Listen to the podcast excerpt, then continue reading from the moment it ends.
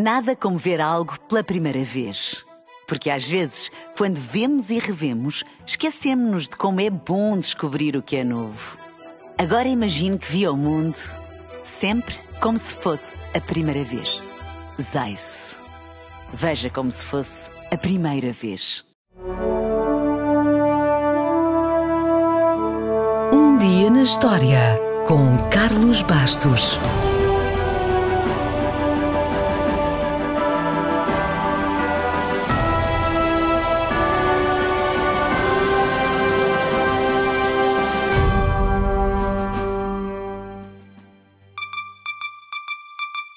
Houve quem chamasse ao telégrafo a internet vitoriana.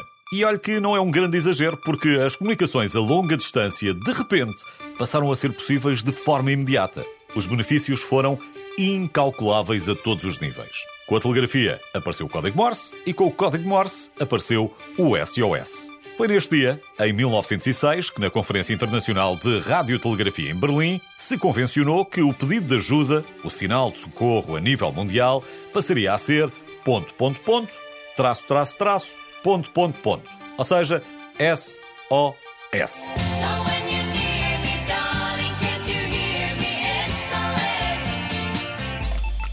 Curiosamente, apesar de SOS ser associado de forma popular a frases como Save our seamen, salvem os nossos marinheiros, Save our ship, salvem o nosso navio, ou Save our souls, salvem as nossas almas, etc, etc, etc, essas frases, no entanto, surgiram depois como mnemónica para ajudar a recordar a ordem das letras corretamente.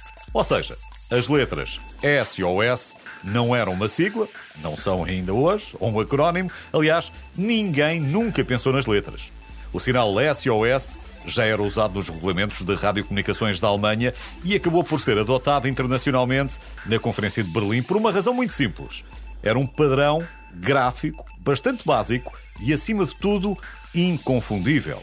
Ponto, ponto, ponto, traço, traço, traço, ponto, ponto, ponto. Tal como acontecia em terra, o código Morse já era o método utilizado pelos operadores de comunicações no mar para transmitirem as mais diversas informações, incluindo pedidos de ajuda. Só que o sinal de socorro, antes de 1906, era diferente em vários países e organizações. O código mais comum nessa altura era CQD, criado pela companhia Marconi. As primeiras duas letras, C e Q, já eram usados na telegrafia para anunciar uma chamada geral para todas as estações de rádio que estivessem à escuta. A letra D, a inicial da palavra inglesa distress, que significa perigo ou aflição, foi adicionada a seguir. Oficialmente, a partir de 1 de julho de 1908, o sinal CQD foi definitivamente substituído pelo SOS. Mas já se sabe que estas coisas não são imediatas, até porque nem toda a gente assinou o tratado.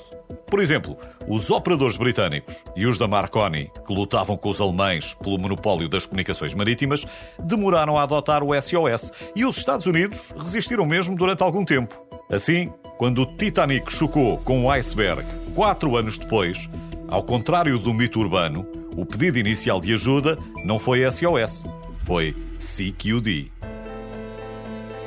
A seguir a essa tragédia, o código SOS tornou-se tão popular que foi incorporado na linguagem comum. Vítimas de inundações, por exemplo, escrevem SOS nos telhados.